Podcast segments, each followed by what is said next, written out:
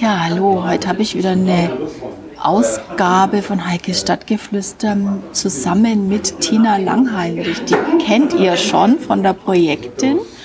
Aber heute wollen wir mal ein bisschen mehr von ihr erzählen. Die hat nämlich ein ganz tolles Projekt.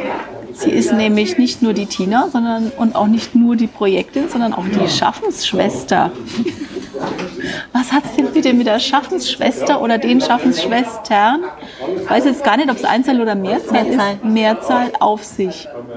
Ähm, Schaffensschwestern war eigentlich ein Café, das ich zusammen mit einer Freundin äh, im Juli 2012 in Johannes eröffnet habe, im Stadtteil Johannes, direkt am Kirchenweg. Und das hat sich jetzt in den letzten Jahren zu einer Manufaktur für veganes Gebäck entwickelt. Ui. Was versteht man jetzt darunter? ähm, die meisten kennen wahrscheinlich meine Cookies. Und zwar mache ich Cookies, richtig große amerikanische Cookies, einmal mit Schokolade und einmal mit Erdnuss.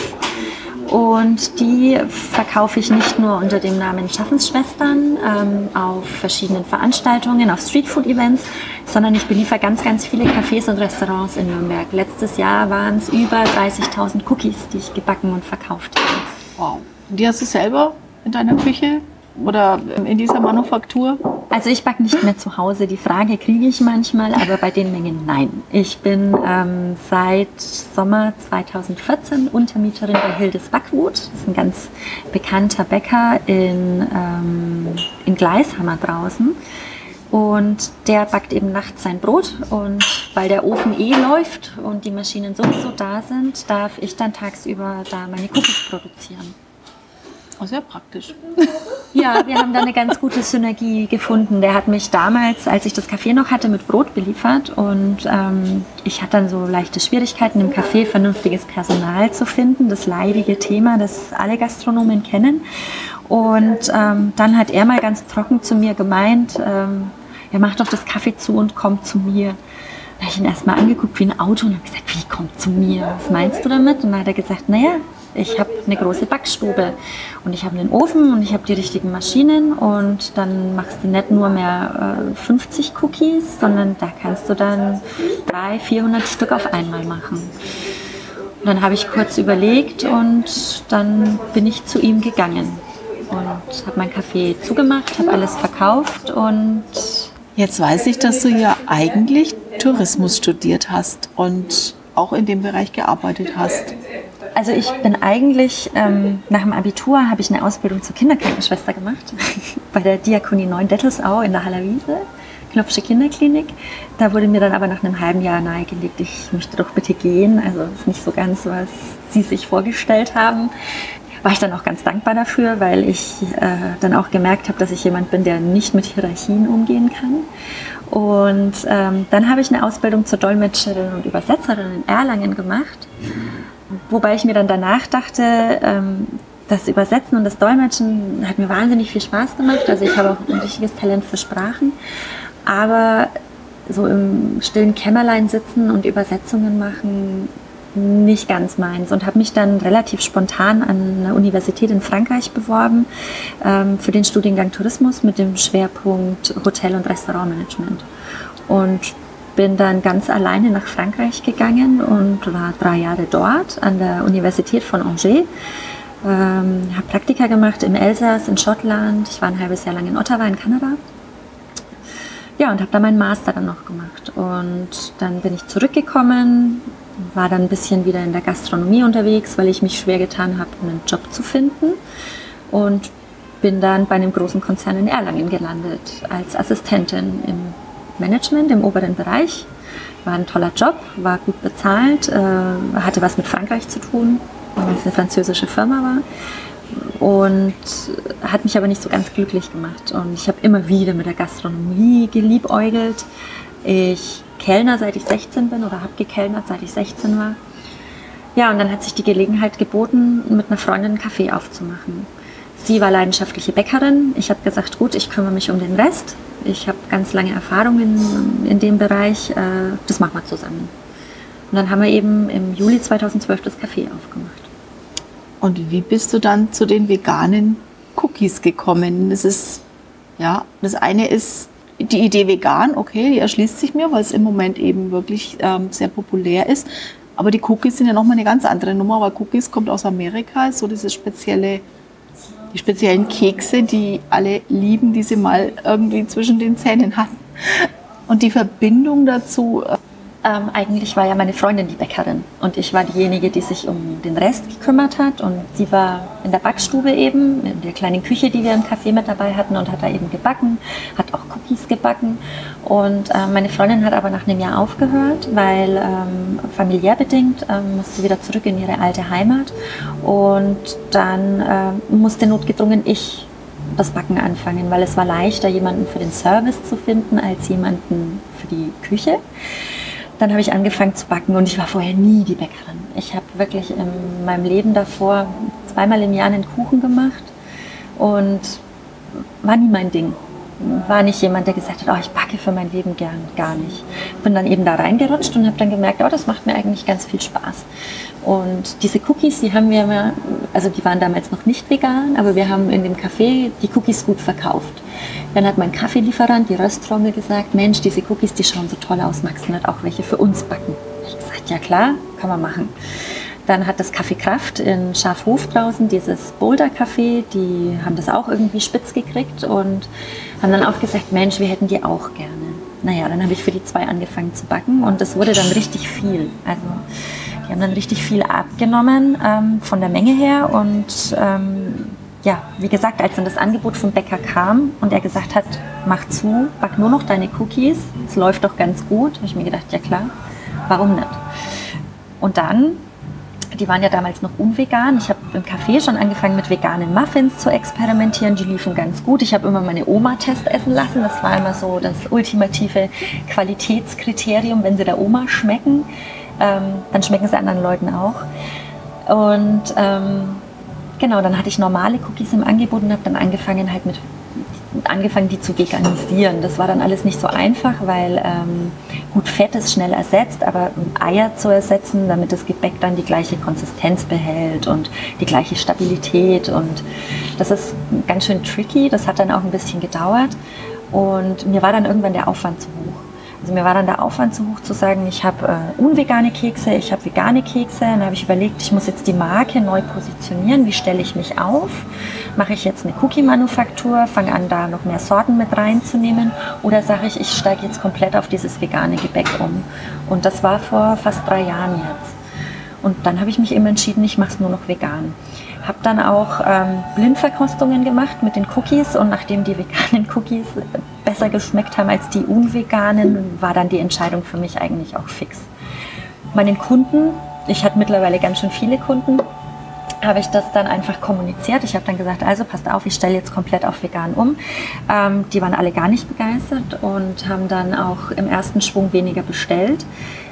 Aber jetzt bestellen sie so viel wie nie zuvor. Deswegen, ja, die Cookies kommen gut an. Und ich würde sagen, 98 Prozent meiner Kunden sind keine Veganer. Die essen die Cookies, weil sie einfach gut schmecken. Ja, das ist ja die Hauptsache. Das, das ist die Sache. Hauptsache. Mhm. Genau. Du hast jetzt vorhin so eine tolle Zahl genannt, also bevor wir aufgenommen haben, wie viel du letztes Jahr verkauft oder gebacken, nee, gebacken hast? 30.000 Cookies.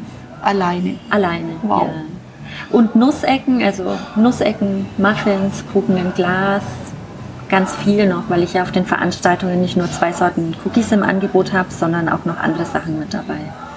Das heißt aber, man kann zum Beispiel, zum Beispiel bei Hildes Backwut diese Cookies auch kaufen? Genau. Oder nur über deinen Online? Nee, doch, du verkaufst auch online, ne? Momentan liegt der Online-Shop ein bisschen brach wegen meinem Projektin-Projekt, mhm. wegen der Konferenz. Äh, aber eigentlich habe ich einen Online-Shop und ähm, ich habe aber auch eine Übersicht auf meiner Seite, äh, wo man schauen kann, in welchen Cafés man in Nürnberg eben die Cookies bekommt. Aber Hildes Backwut ist immer eine gute Anlaufstelle. Die haben auf jeden Fall welche da. Mhm. Und wie geht es weiter, wenn der Absatz möglicherweise noch weiter steigt? Schaffst du es dann noch alleine oder wie, wie läuft es dann? Also Expandierst du noch mehr? Da bin ich momentan schon an der Grenze, weil ich ja nicht nur die Cookies mache, sondern ich habe äh, zusammen mit Schanzenbräu mache ich auch ein Biergelee zum Beispiel. Das natürlich auch vegan ist, das ist nur Bier und Zucker. Und da bin ich jetzt momentan schon an der Grenze, wo ich sage, das ist jetzt alles nicht mehr machbar, weil es ist ja natürlich nicht nur das Backen, sondern es ist auch der Einkauf, es ist dann der Vertrieb natürlich auch. Das ist die ganze Logistik dahinter, das ist die ganze Buchhaltung dahinter, das ist mein ganzes Marketing dahinter, das sind die Veranstaltungen dahinter. Also für mich war zum Beispiel November, Dezember sind für mich Horrormonate, weil das für mich einfach heißt, Samstag, Sonntag auf Weihnachtsmärkten zu sein. Ich gehe auch auf Designmärkte und verkaufe da zum Beispiel. Das heißt, Samstag, Sonntag auf den Märkten zu stehen und Montag bis Freitag dann zu produzieren. Und da habe ich jetzt für mich einfach gemerkt, dass ich sage, okay, ich brauche jetzt Hilfe und deswegen lasse ich mich seit Januar auch von Hildes Backhut in der Backstube unterstützen. Mhm. Ja, wunderbar, wenn sich das so löst. Perfekt. Ja.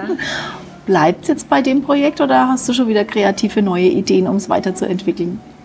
Ich habe eine gute Freundin, die Lori, der gehört das Café The Lunchbox draußen äh, an der Schnieklinger Straße, ein bisschen abseits beim Westfriedhof. Ist eine Amerikanerin und die backt auch hervorragende Cookies.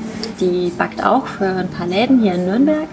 Und ähm, wir waren dann ganz begeistert von diesem Video, das neulich durch äh, Facebook gegeistert ist, von diesem Cookie Dough Café in New York. Und eigentlich so aus einer, einer Schnapslaune war es nicht, weil wir waren alle nüchtern. Ähm, aber aus so einer Laune heraus haben wir dann über den Messenger miteinander gesprochen, so hey, das müssten wir auch machen, das ist doch total cool. Und deswegen mache ich jetzt mit der Lori zusammen ähm, einen Cookie Dough Pop-Up Shop. Da haben wir uns dann noch die Verena und die Maria von der feinen Heimat mit ins Boot geholt. Das werden unsere Vermieterinnen sein am 1. April. Also wir dürfen den Laden missbrauchen für unseren Spaß. Und da gibt es dann rohen Cookie-Teig in sämtlichen Variationen zu kaufen. Das klingt ja total abgefahren.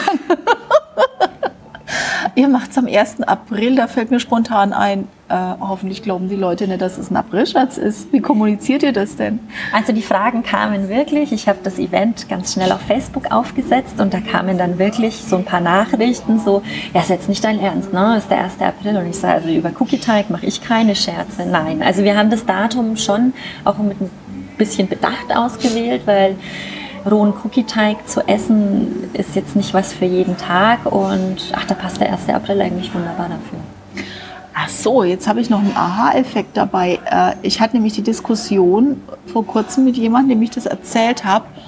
Und da kam dann spontan das Argument, ach so, rohen Cookie-Teig essen. Und ich sage, nee, nee, zum Heimgehen und selber die Cookies fertig backen. Es ist wirklich zum rohen Cookie-Teig essen. also für die, für die, die lieber mal mit dem Finger durch die Schüssel fahren, als gebackene Plätzchen zu essen, so also à la Kind. Genau, es gibt ja, es gibt ja auch Cookie Dough Eis. Gibt es ja auch in allen Variationen. Und ähm, der Cookie-Teig, den wir haben, der schmeckt roh auch super gut. Also wir haben keine Eier drinnen, um da schon mal die Bedenken wegzunehmen. Also wir arbeiten nicht mit rohen Eiern. Wir arbeiten gar nicht mit Eiern. Also bei unseren Teigen sind keine Eier drinnen. Und das kann man dann völlig unbedenklich essen. Und in welchen Maßeinheiten wird es dann verkauft?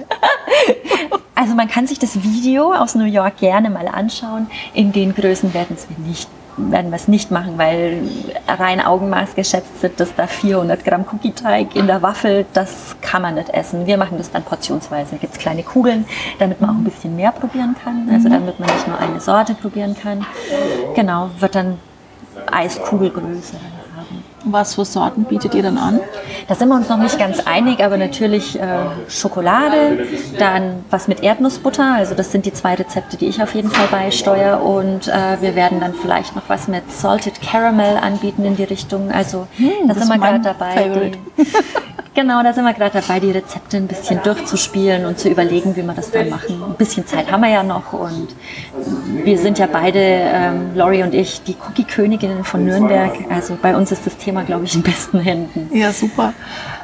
Wenn das jetzt voll einschlägt, wollt ihr dann in Serie gehen mit so einer Veranstaltung oder ist es einfach nur mal eine tolle Geschichte und dann schauen wir mal, wann es wieder passt? Oder Ja, ich denke, wir müssen mal gucken, weil wir haben ja beide unsere Betriebe nebenher laufen. Äh, die ihr Café, ich meine Manufaktur. Da müssen wir mal gucken. Aber ich glaube, wir sind offen für alles und es gibt ja in Nürnberg mittlerweile so viele Gelegenheiten, wo man sowas dann mit unterbringen kann. Sei es jetzt dann vielleicht mal auf einem äh, Streetfood-Markt hier im Parks oder sei es auf einem Foodtruck Roundup in der Gegend. Wir kennen viele Leute und ich denke, da ergibt sich das eine oder andere bestimmt nochmal.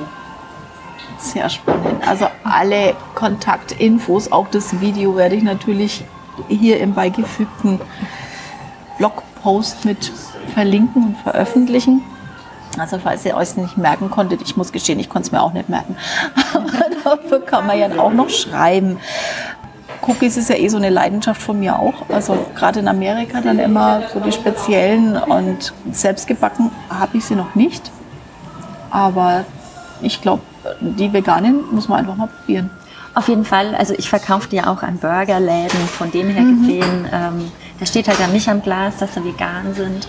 Und wie gesagt, ich habe ganz viele Kunden auf meinen Streetfood-Events, die sind alle keine Veganer. Die kaufen die Dinger aber kiloweise. Weil an den veganen Cookies ist ja das Schöne, so rum funktioniert es ja. Wegzulassen, dass sie vegan sind, kann man ja andersrum. Es ist schwieriger für Veganer wegzulassen, dass es nicht vegan ist. Sieht ein bisschen anders aus. Insofern glaube ich auch, dass es kein Problem ist. Hauptsache, sie schmecken einfach. Genau, das ist das Wichtigste. Wirst du noch weitere Rezepte entwickeln? Ich bin dran. Ich muss jetzt mal gucken, vor allem dann in die Richtung, ich, ich weiß, es ist Februar, aber ich denke schon an Weihnachten, weil Weihnachten kommt dann immer viel schneller, als man denkt und äh, ich werde da wahrscheinlich mit Hildes Backwut in die Richtung Weihnachtsgebäck noch ein paar Sachen entwickeln.